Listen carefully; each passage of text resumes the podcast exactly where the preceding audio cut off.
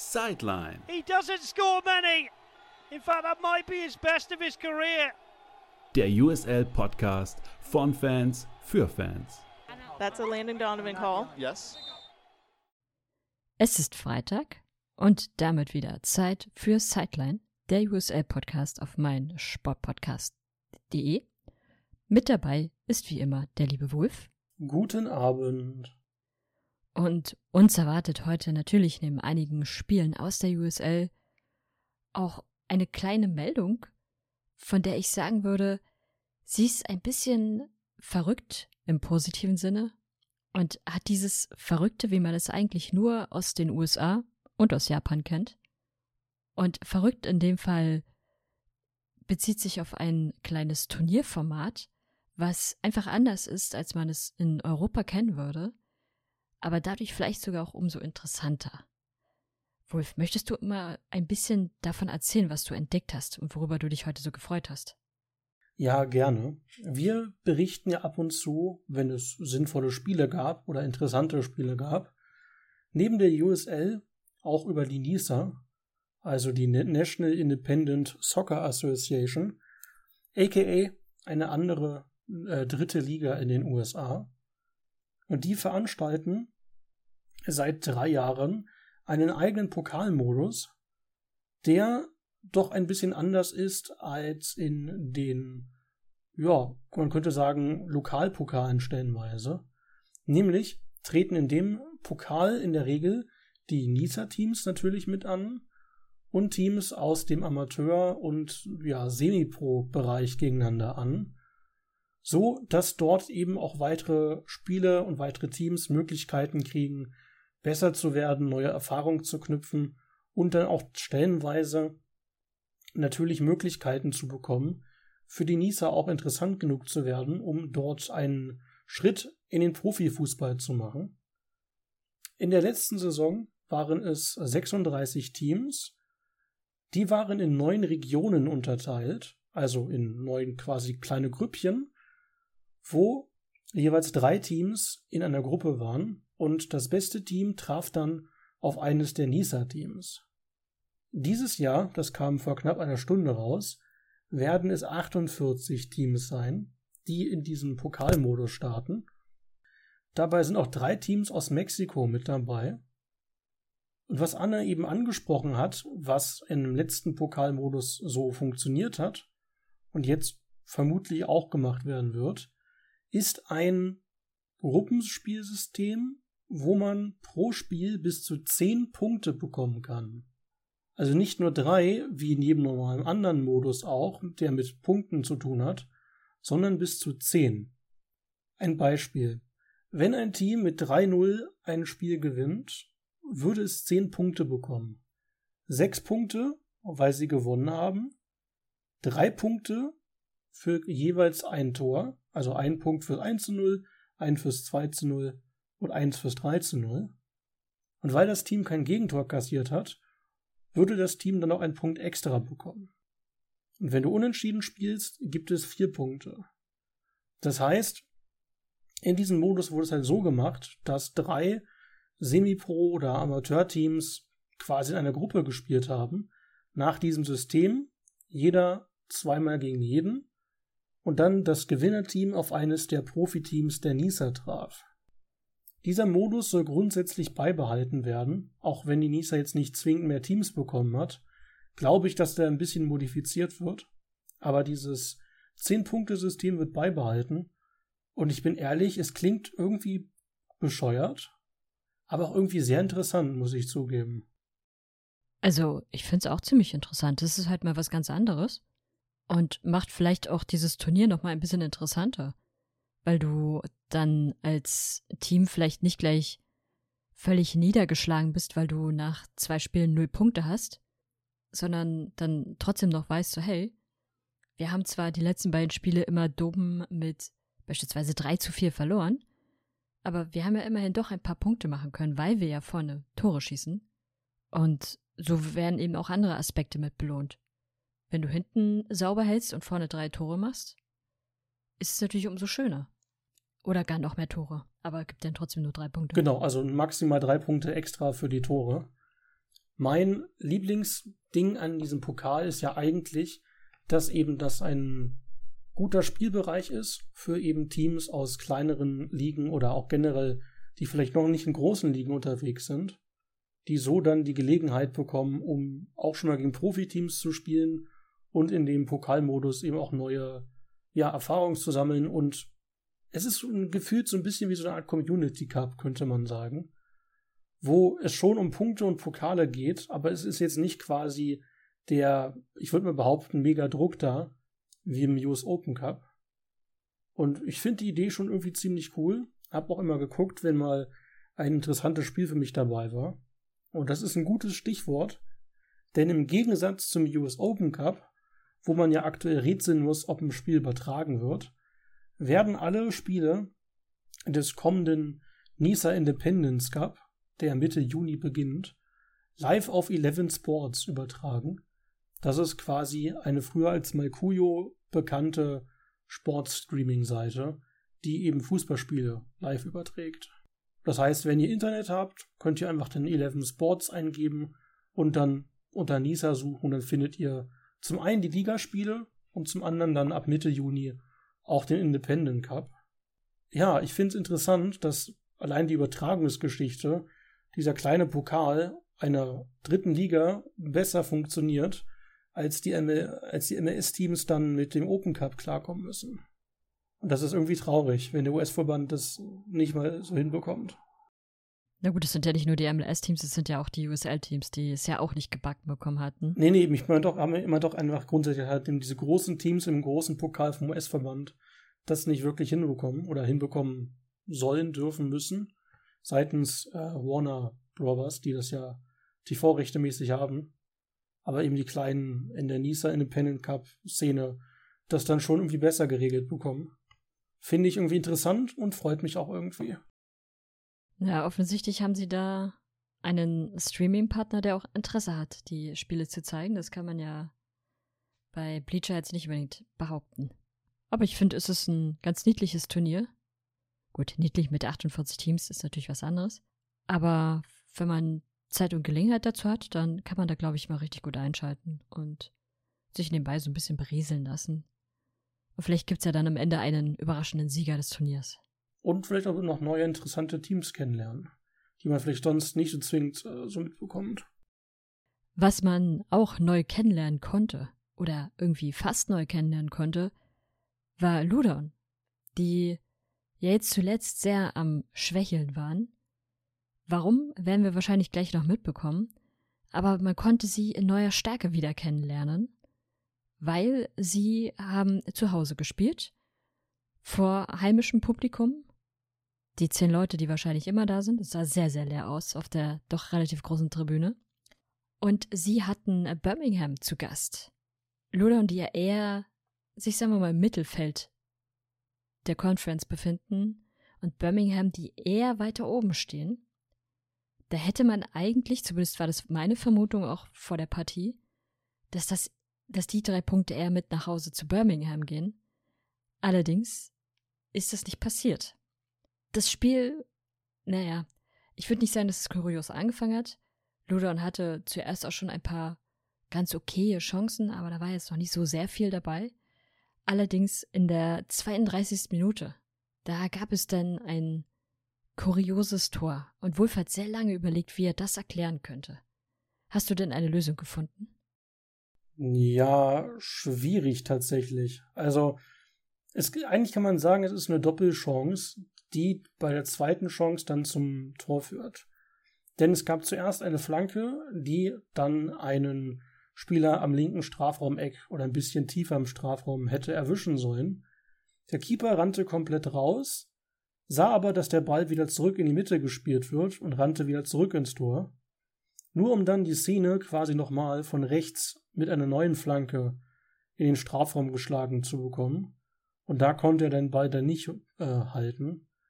Das Verrückte war halt, dass diese ganze Doppeltor-Flankenszene in nicht mehr fünf Sekunden passiert ist.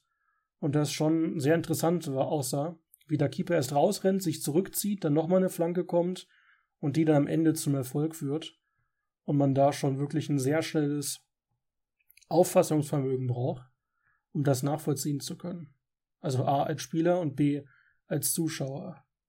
Aber ich würde da Spangenberg nicht wirklich nur Schuld geben, dem Ersatzkeeper von Birmingham, sondern eher der Defensive, die da zweimal nicht rausgeklärt gekriegt. Ja, zumal er zuvor auch schon ein paar ganz gute Aktionen hatte, wo er sehr gut gehalten hatte. Und jetzt in der Situation, da war viel Chaos dabei, seine Verteidigung war wahnsinnig defensiv und hat sich da eigentlich gar nicht bewegt. Von daher, ja, würde ich dir zustimmen, da kann man ihm jetzt nicht groß die Schuld geben. Es ging dann zehn Minuten später weiter und auch da geht es in die Richtung, wo ich sagen würde, was ist mit diesen Verteidigern los gewesen? Weil gleich zwei Verteidiger hängen am Stürmer dran.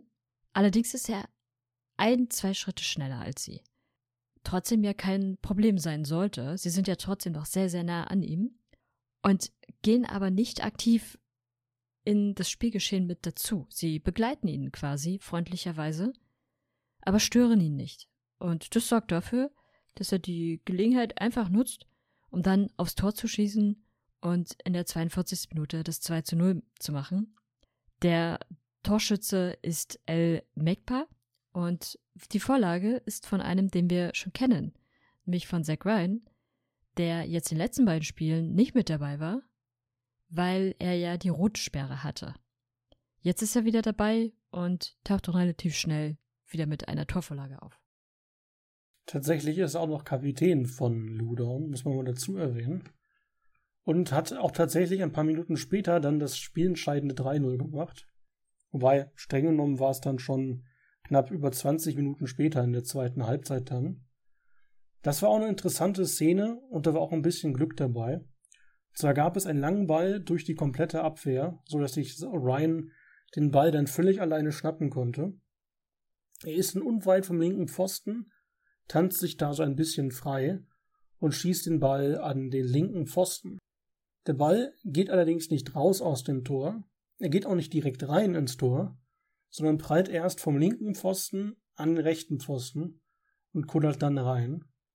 Und das war auch wieder so eine interessante Szene, weil hätte man nicht zwingend erwartet, der Keeper war auch ein bisschen überrascht, aber Ryan sah da schon ganz gut aus. Also A, sich erst so frei zu tanzen und dann natürlich das Törchen zu machen. Und ich finde, wenn du so eine dumme rote Karte bekommen hast, weil du den Schiri angefasst hast nach einer Diskussion, aber dann in dem ersten Spiel zurück ein Tor und eine Vorlage machst, ist das schon mal eine gute Wiedergutmachung. Vor allem, wenn du dann noch gegen ein Top-Team wie Birmingham mal eben gewinnen kannst. Also, ich glaube, es gibt kaum ein besseres Comeback nach so einer dummen Karte. Ja, das stimmt.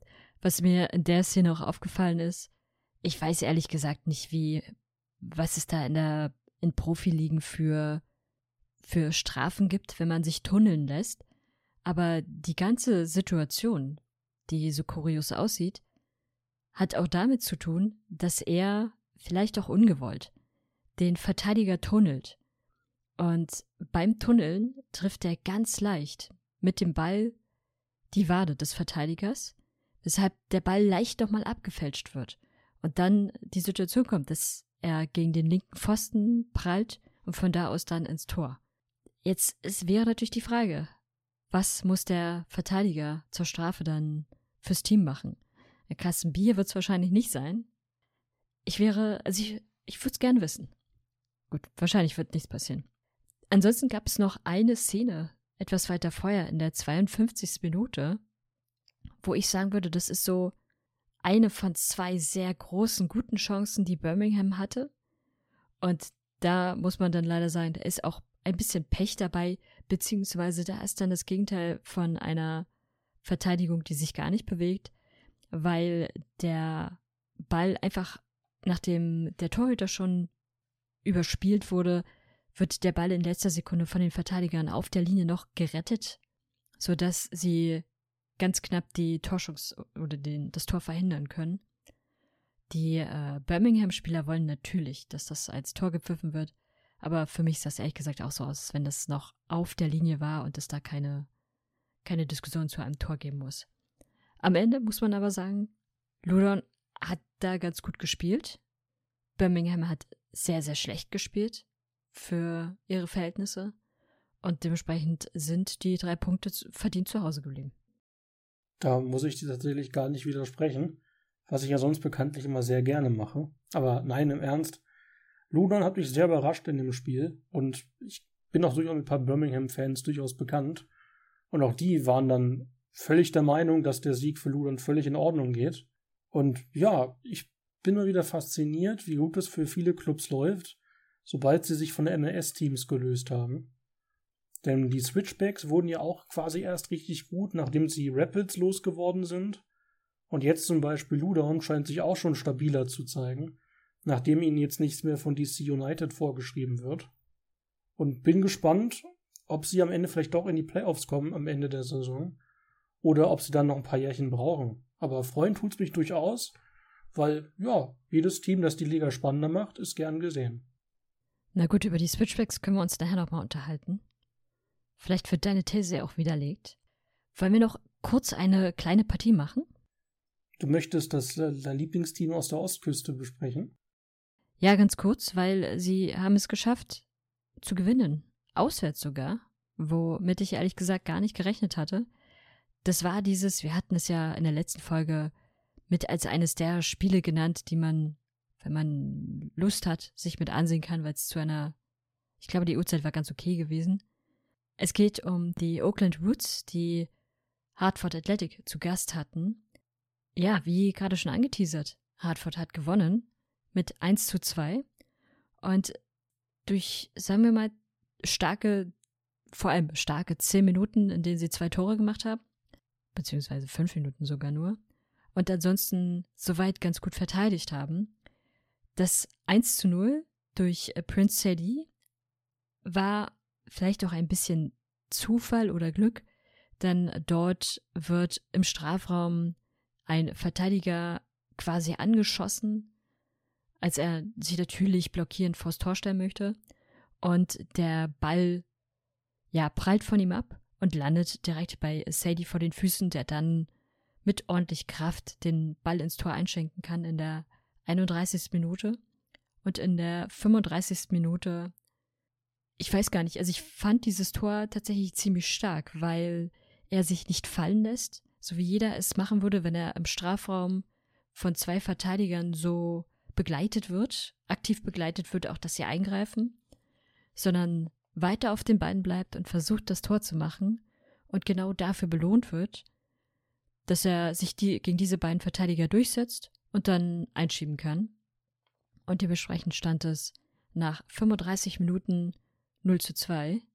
Und ja, es fällt noch ein Tor für Oakland in der 73. Minute durch einen Elfmeter. Der entstand durch ein, naja, Ellenbogenspiel bei einem Freistoß. War nicht ganz so clever gemacht, weil er springt hoch, will den, will den direkten Schuss verhindern, nimmt aber den Ellbogen dabei raus. Da fliegt der Ball gegen ja, die Roots protestieren natürlich sofort, wollen sofort den Elfmeter haben, bekommen ihn auch. Kann man geben, kann man nichts gegen sagen. Aber ja, da, da muss auf jeden Fall besser verteidigt werden dann.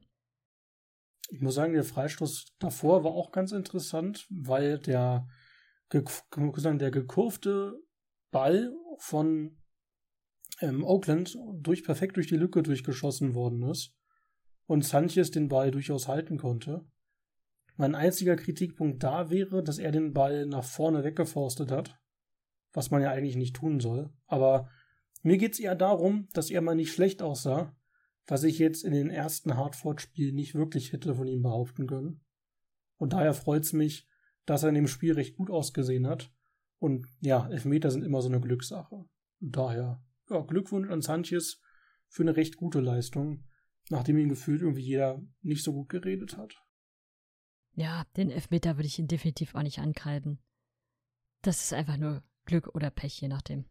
Viel mehr gibt's, glaube ich, gar nicht zu Hartford zu sagen, oder? Nö, tatsächlich nicht. Ich gönne ihnen den Sieg. Ich hätte ihn nicht erwartet gegen Auckland. Und dann holen sie ihren zweiten Sieg der Saison nach dem 1-0 gegen die Switchbacks. Dann würde ich vorschlagen, machen wir eine kurze Pause und hören uns gleich wieder bei Sideline, der USA Podcast auf meinsportpodcast.de.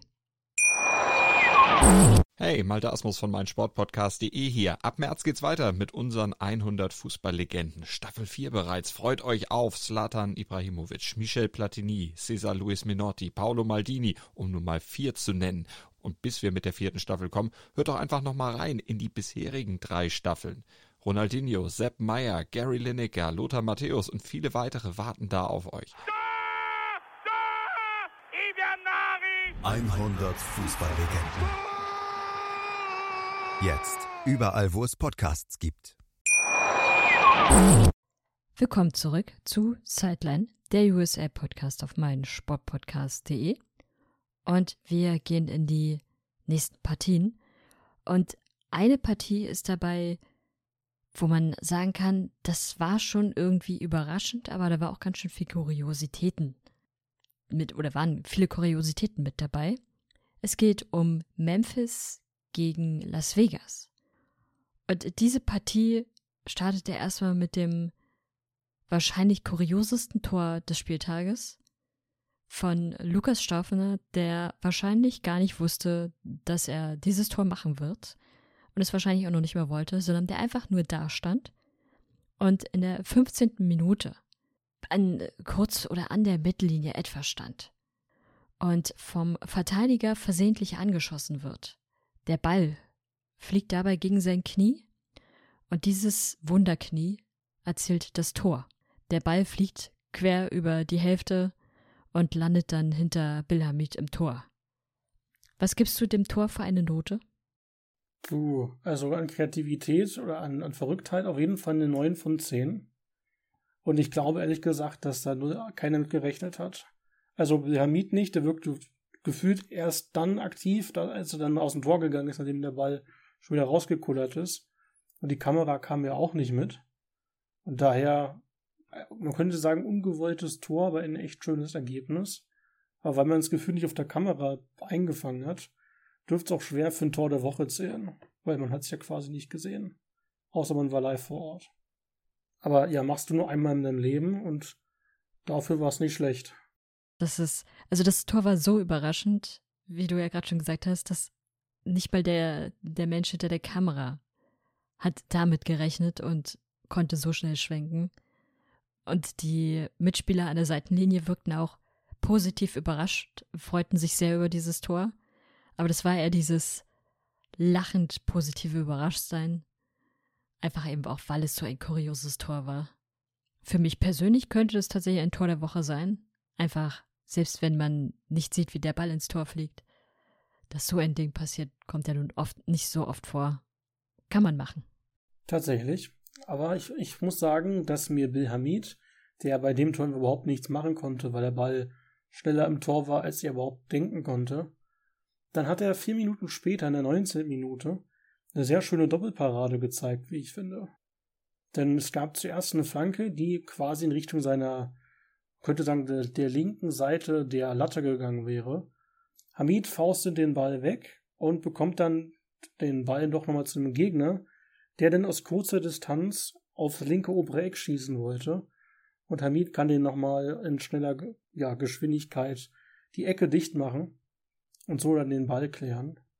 Und das sah, fand ich, gar nicht schlecht aus. Also zwei durchaus gute Paraden in wenigen Sekunden und dabei den Kasten sauber gehalten. War eine schöne Parade. Also hat mir durchaus gefallen. Die ist mir tatsächlich auch aufgefallen. Da hat er, hat er mal wieder seine Stärke gezeigt. Aber er hatte später dann auch noch mal ein paar sehr starke Paraden. Es blieb aber nicht bei einem 0 zu 1 durch ein Knietor, sondern in der 35. Minute ist es äh, Jeremy Kelly, der das macht, was er in der Fußballschule gelernt hat.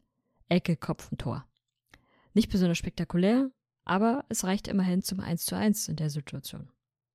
In der 41. Minute ist dann eine Szene passiert, die dich sehr beschäftigt hat.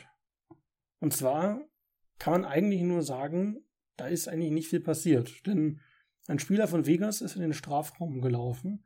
Der Verteidiger steht halt einfach da und der Vegas-Spieler fällt über das nicht krass ausgestreckte Bein rüber. Und dafür gab es dann einen Foul-Elfmeter.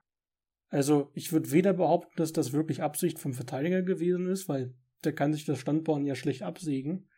noch, dass da wirklich ein Foul hintergesteckt hat.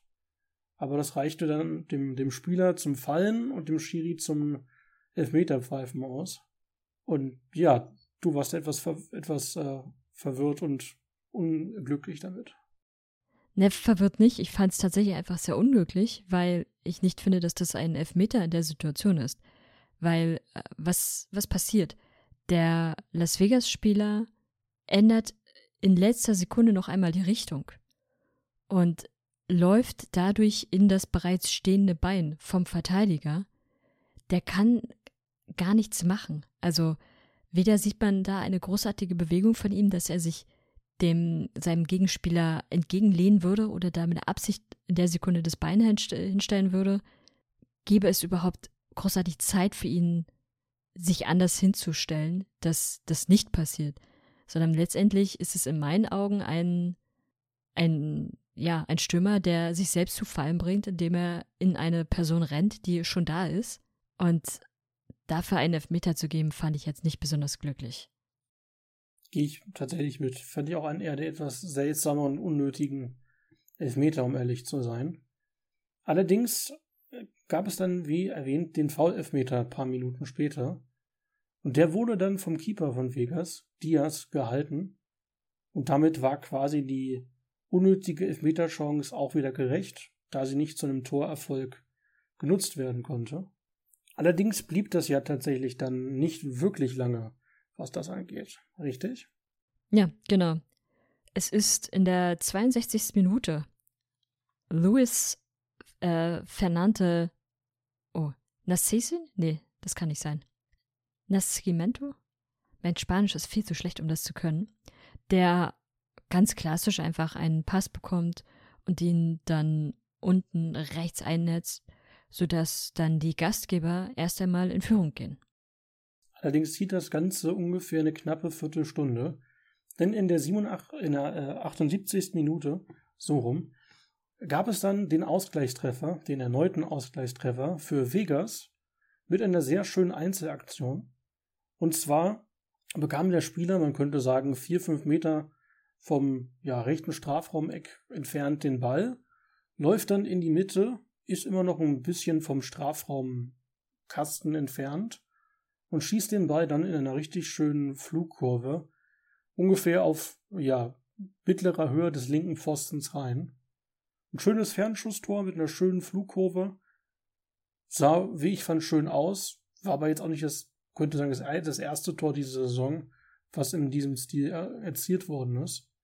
Aber aufgrund der Entfernung sah es, finde ich, noch etwas schöner aus als die meisten dieser Art bisher. Ja, genau. Weil die meisten sind der meisten dann im oder knapp am Strafraum so gemacht worden und der war schon noch drei, vier Meter mindestens vom Strafraum entfernt, aber an sich, sonst ist das Tor halt schon öfters gefallen. Ja, na klar, aber es sieht tatsächlich, fand ich, sehr gut aus. Ich würde da Bill Hamid keine Schuld für geben. Hat er, hat er nicht mitrechnen können. Seine Verteidiger hätten ja auch schon vorher mal ein bisschen agieren können.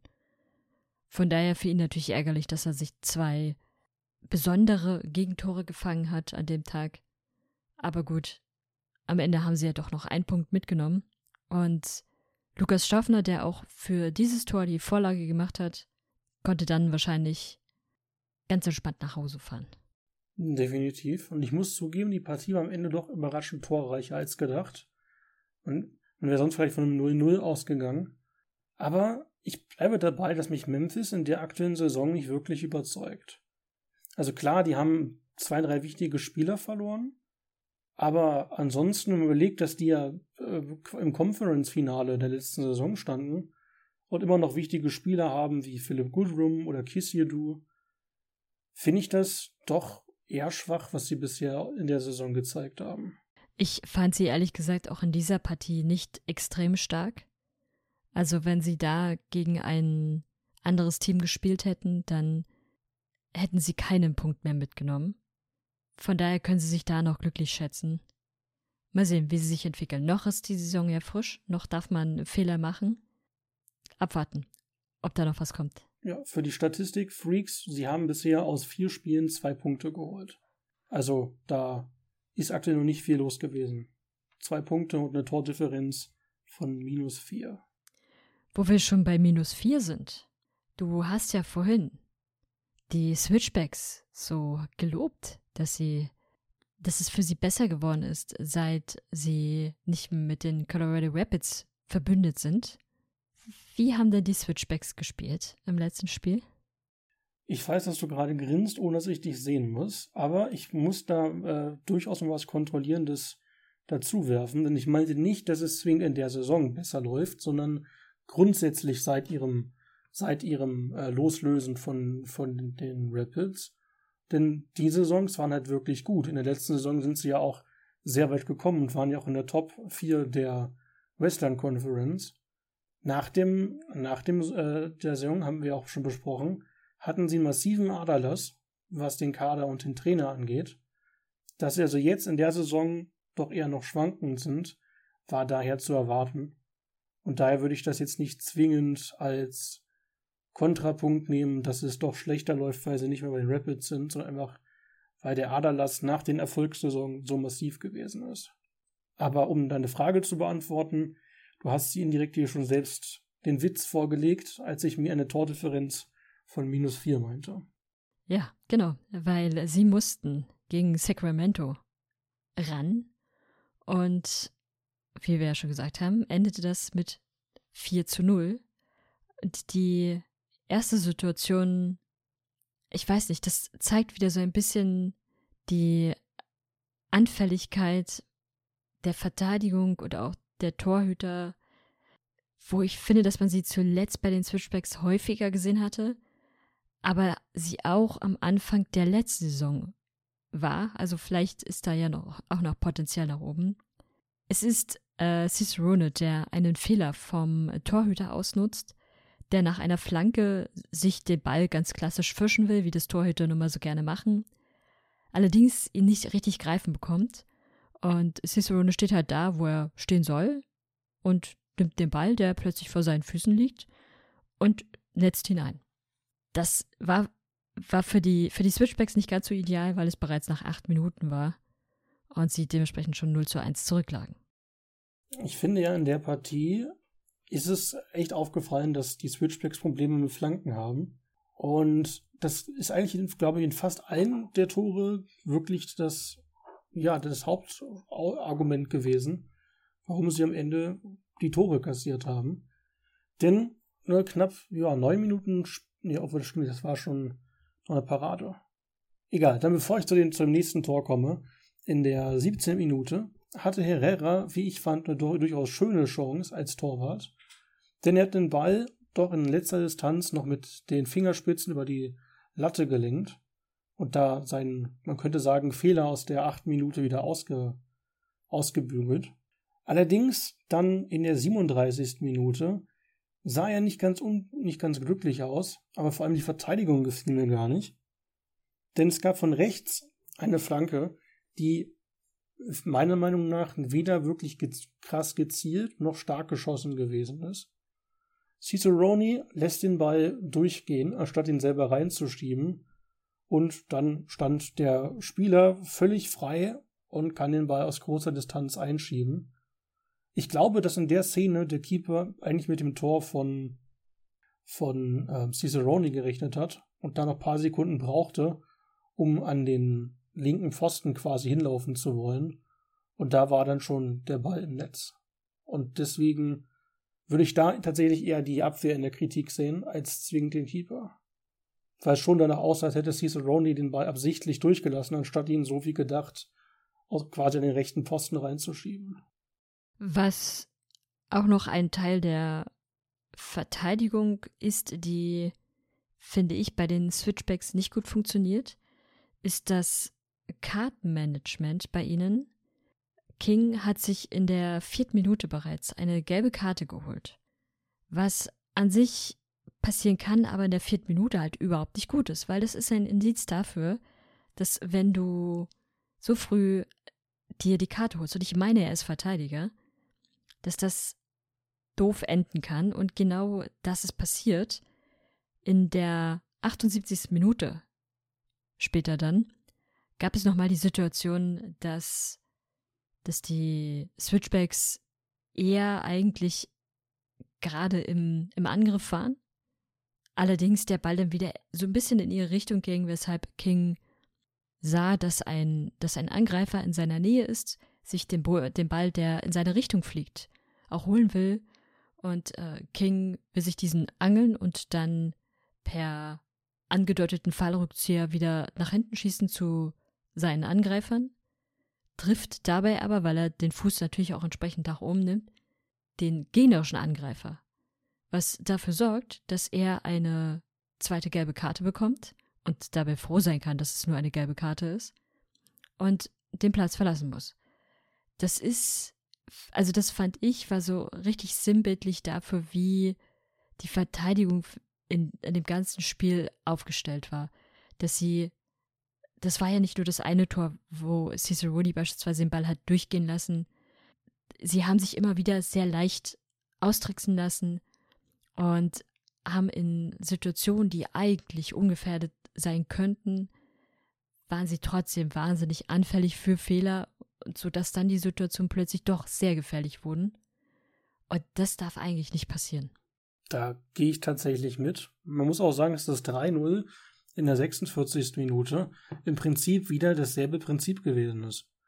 Habe ich gerade zweimal das Wort Prinzip in einem Satz gemacht? Ja, auf jeden Fall exakt ähnliches System. Es gab eine Flanke in den Strafraum, Cicerone lässt erneut den Ball durch und Rodriguez hat dann das 3-0 gemacht. In der 96. Minute passierte dann ein Tor, was auf Social Media echt viral gegangen ist. Es war tatsächlich eher ein Fehler von Colorado, aber es sah trotzdem ganz schön aus. Es gab einen Freistoß für Colorado in doch recht okayer Entfernung. Es gab die Mauer von Sacramento und eben einen Spieler, der ein bisschen davor stand, seitens von Sacramento. Der Spieler von Colorado schießt den Freistoß allerdings nicht aufs Tor, sondern schießt Luther oder Lufa Archimede an, der bekommt den Ball und rennt dann aus seiner eigenen Hälfte als Sacramento-Spieler auf das Tor von Colorado zu. Ein Verteidiger rennt ihm noch hinterher, kann ihn aber wie im guten alten Zeichentrickfilm oder Serie von dem Roadrunner als Coyote nicht mehr hinterherbekommen.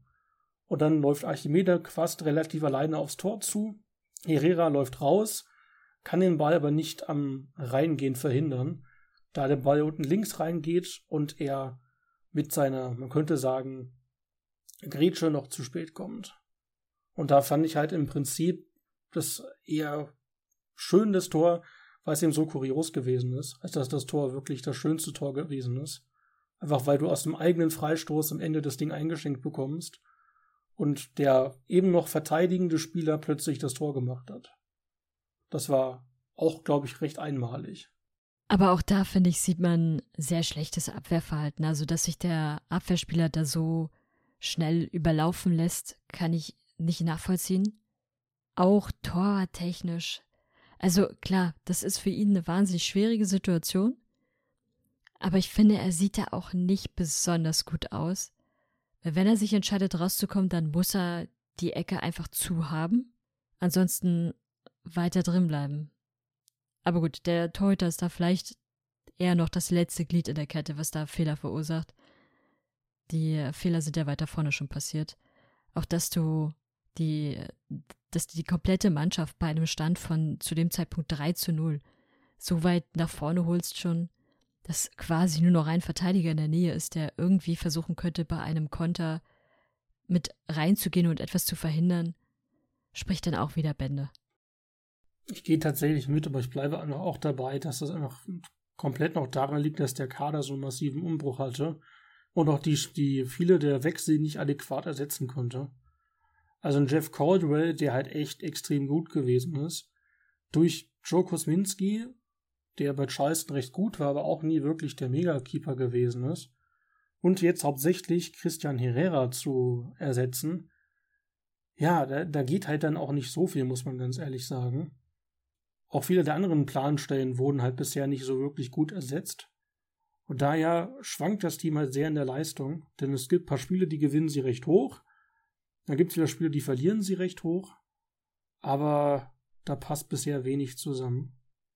Und das habe ich ja auch schon am Anfang unserer Prognose schon gesagt, dass ich es wahrscheinlich vielleicht sogar für den Playoff-Verpasser-Team halte. Einfach aufgrund des großen Aderlasses. Und bisher, ja, sehr schwankend, aber mit zehn Punkten aus sechs Spielen immer noch Platz vier in der Conference. Also es läuft nicht wirklich gut, aber es läuft auch nicht wirklich schlecht. Da gibt es Teams, die sind deutlich schlechter dran. Und ihr habt nicht einen solchen Aderlass. Bevor wir Aderlass haben, machen wir aber nochmal eine kurze Pause und hören uns dann gleich wieder bei Sideline, der USA-Podcast auf meinsportpodcast.de. Wie baut man eine harmonische Beziehung zu seinem Hund auf? Puh, gar nicht so leicht. Und deshalb frage ich nach, wie es anderen Hundeeltern gelingt, beziehungsweise wie die daran arbeiten. Bei Iswas Dog reden wir dann drüber. Alle 14 Tage neu mit mir, Malte Asmus und unserer Expertin für eine harmonische Mensch-Hund-Beziehung, Melanie Lippisch. Iswas Dog mit Malte Asmus. Überall, wo es Podcasts gibt. Willkommen zurück zu Sideline, der USA-Podcast auf meinsportpodcast.de. Und bevor wir uns den, der Vorschau widmen, gibt es natürlich noch einen kurzen Blick in die League One. Dort gab es drei Spiele am Wochenende, nee, vier Spiele gab es, wovon ich sagen würde, eines ist überhaupt nicht überraschend, zwei andere dagegen zum Teil. Das eine, was zum Teil überraschend war, ist die Partie zwischen Union Omaha und North Carolina FC, die 1 zu 2 endete. Allerdings North Carolina ist eine durchaus starke Mannschaft. Die Omaha Boys dagegen manchmal recht schwankend. Offensichtlich es liegt in der US Open Cup da deutlich mehr. Von daher jetzt nicht die allergrößte Überraschung, aber die Partie hätte auch noch anders laufen können. Als nächstes, die Richmond Kickers haben gegen Northern Colorado Hailstorm FC gespielt. Die Partie endete in einem wilden 0 zu 0. Wild, aber überhaupt nicht überraschend, war dagegen die Partie zwischen Forward Madison und äh, Greenville Triumph SC. Da traf ein Team, was sich eh gerne im oberen Bereich, zumindest so in den letzten zwei, drei Wochen fand ich, ähm, aufgehalten hat, traf auf das Team, was ganz unten in der Tabelle steht und bis dato null Punkte hat. Dementsprechend hat Forward Madison mit 4 zu 1 gewonnen. Wenig überraschend also. Für Forward Madison läuft es besser als in der letzten Saison, finde ich. Bisher, aber sie haben auch erst drei Spiele gemacht, von daher kann sich da noch einiges entwickeln.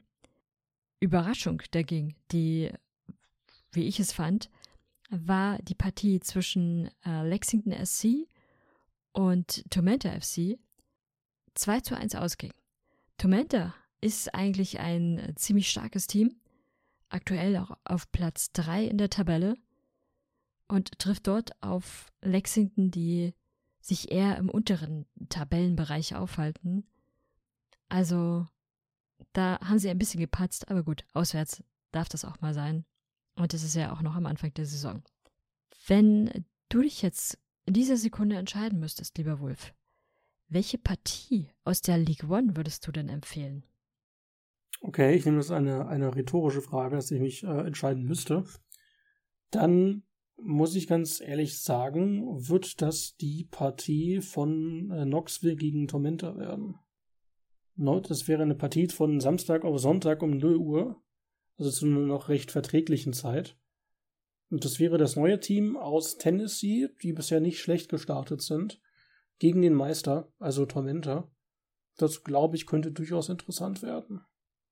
Mhm.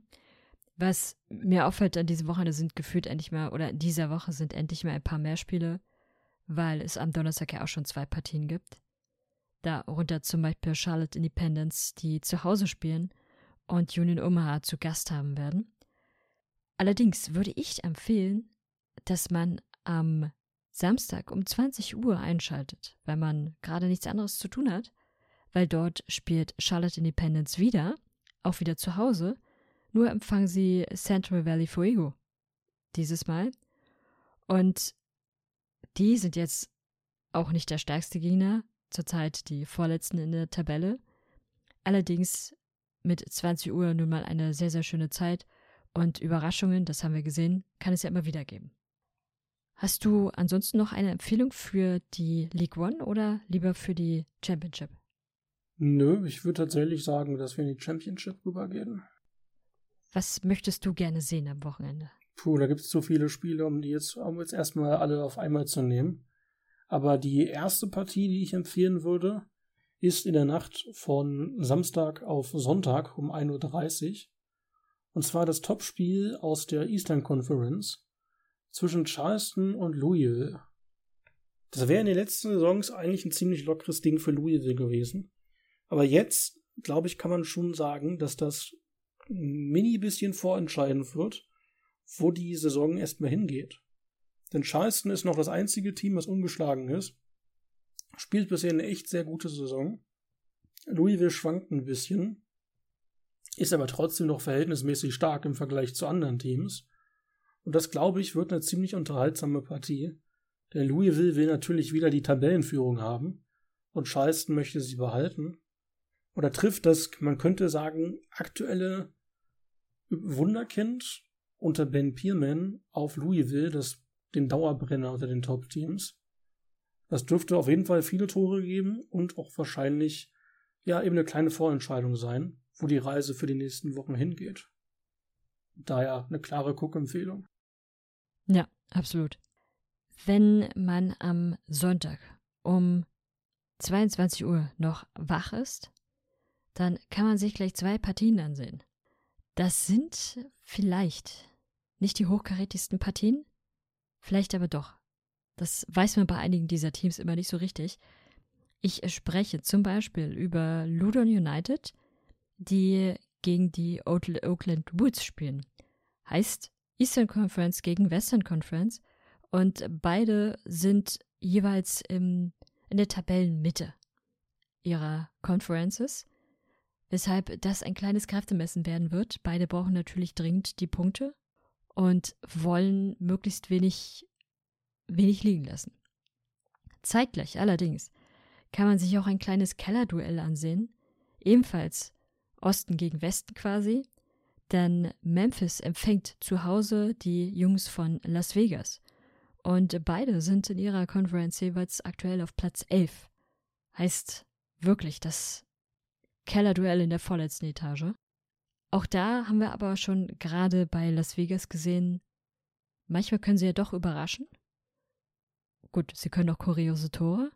Vielleicht wird die Partie ja doch viel unterhaltsamer, als man es erwartet hätte. Durchaus. Äh, hätten über Memphis gegen, gegen Vegas ja auch nicht zwingend erwartet. Tatsächlich gibt es noch, noch zwei Partien, die ein bisschen früher stattfinden, die unterhaltsam werden dürften.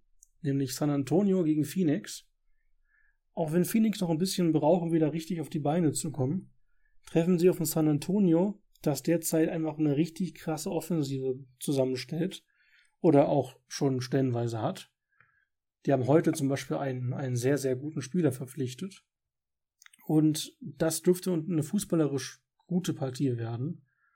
Aber ich bin mir nicht zwingend sicher, ob es da einen überraschenden Sieger gibt. Und um 3.30 Uhr treffen zwei doch, wie ich finde, sehr gegensätzliche Teams aufeinander. Äh, um 3.30 Uhr, Entschuldigung. Und zwar El Paso trifft auf Pittsburgh. El Paso setzt durchaus auf, man könnte sagen, guten Offensivfußball, wenn die, die Konterchancen und die Chancen gut passen. Und Pittsburgh ist seit Jahren für den Lilly Ball bekannt, benannt nach ihrem Trainer Bob Lilly, der einen sehr, sehr effektiven Defensivfußball auslegt. Und ich glaube durchaus, dass es da einen sehr interessanten Clash der Fußballkulturen geben wird und würde die Partie auch empfehlen tatsächlich.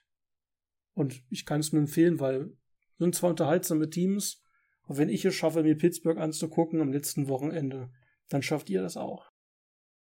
Wenn du jetzt sagen müsstest, wie die Partie zwischen El Paso und Pittsburgh ausgeht, was würdest du sagen?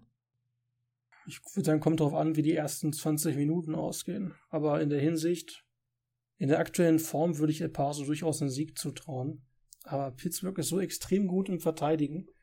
Aber da sie auswärts spielen, würde ich schon sagen, El Paso mit einem 1-0 am Ende. Mehr ist bei der Defensive von Pittsburgh nicht zu holen. Ja, schön gesagt. Sie sind bisher einmal zuletzt aufeinander getroffen. Das war in der letzten Saison, im Mai etwa. Und damals spielten sie bei Pittsburgh zu Hause. Jetzt ist quasi dann also das Rückspiel nur in der nächsten Saison. Und die Partie endete 1 zu 0. Deswegen, ich vermute, deine, deine Vermutung geht da auch tatsächlich in eine richtige Richtung, dass das eher eine Partie werden wird, wo es jetzt nicht so viele Tore gibt. Nee, aber die hat durchaus einen interessanten Clash der Fußballkulturen bringt. Und deswegen würde ich das trotzdem empfehlen wollen.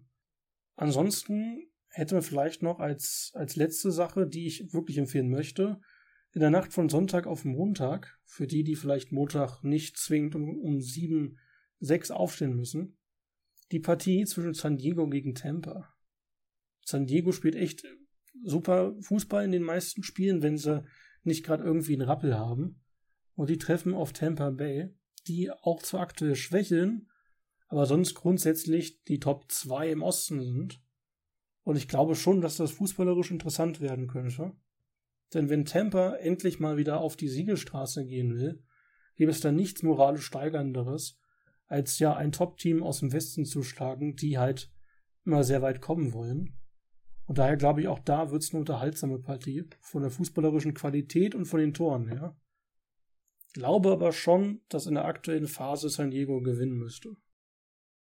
Da würde ich tatsächlich mitgehen. Tampa ist zurzeit noch nicht so gut aufgelegt, um es diplomatisch zu sagen. Hast du ansonsten noch etwas? Tatsächlich nichts, außer nur so als kleine Mini-Werbung.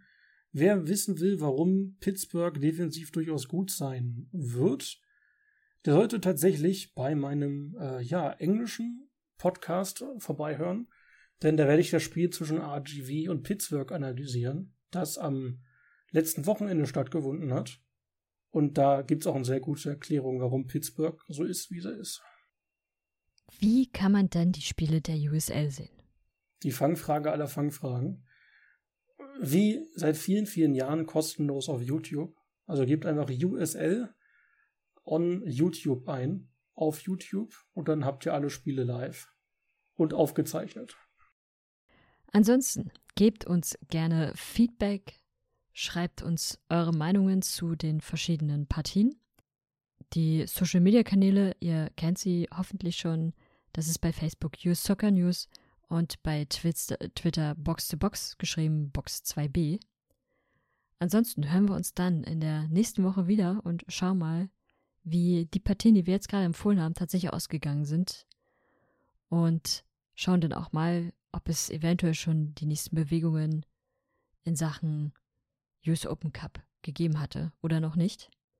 Bis dahin, habt eine erfolgreiche Woche und bis dann. Sideline. He doesn't score many. In fact, that might be his best of his career. Der USL Podcast von Fans für Fans.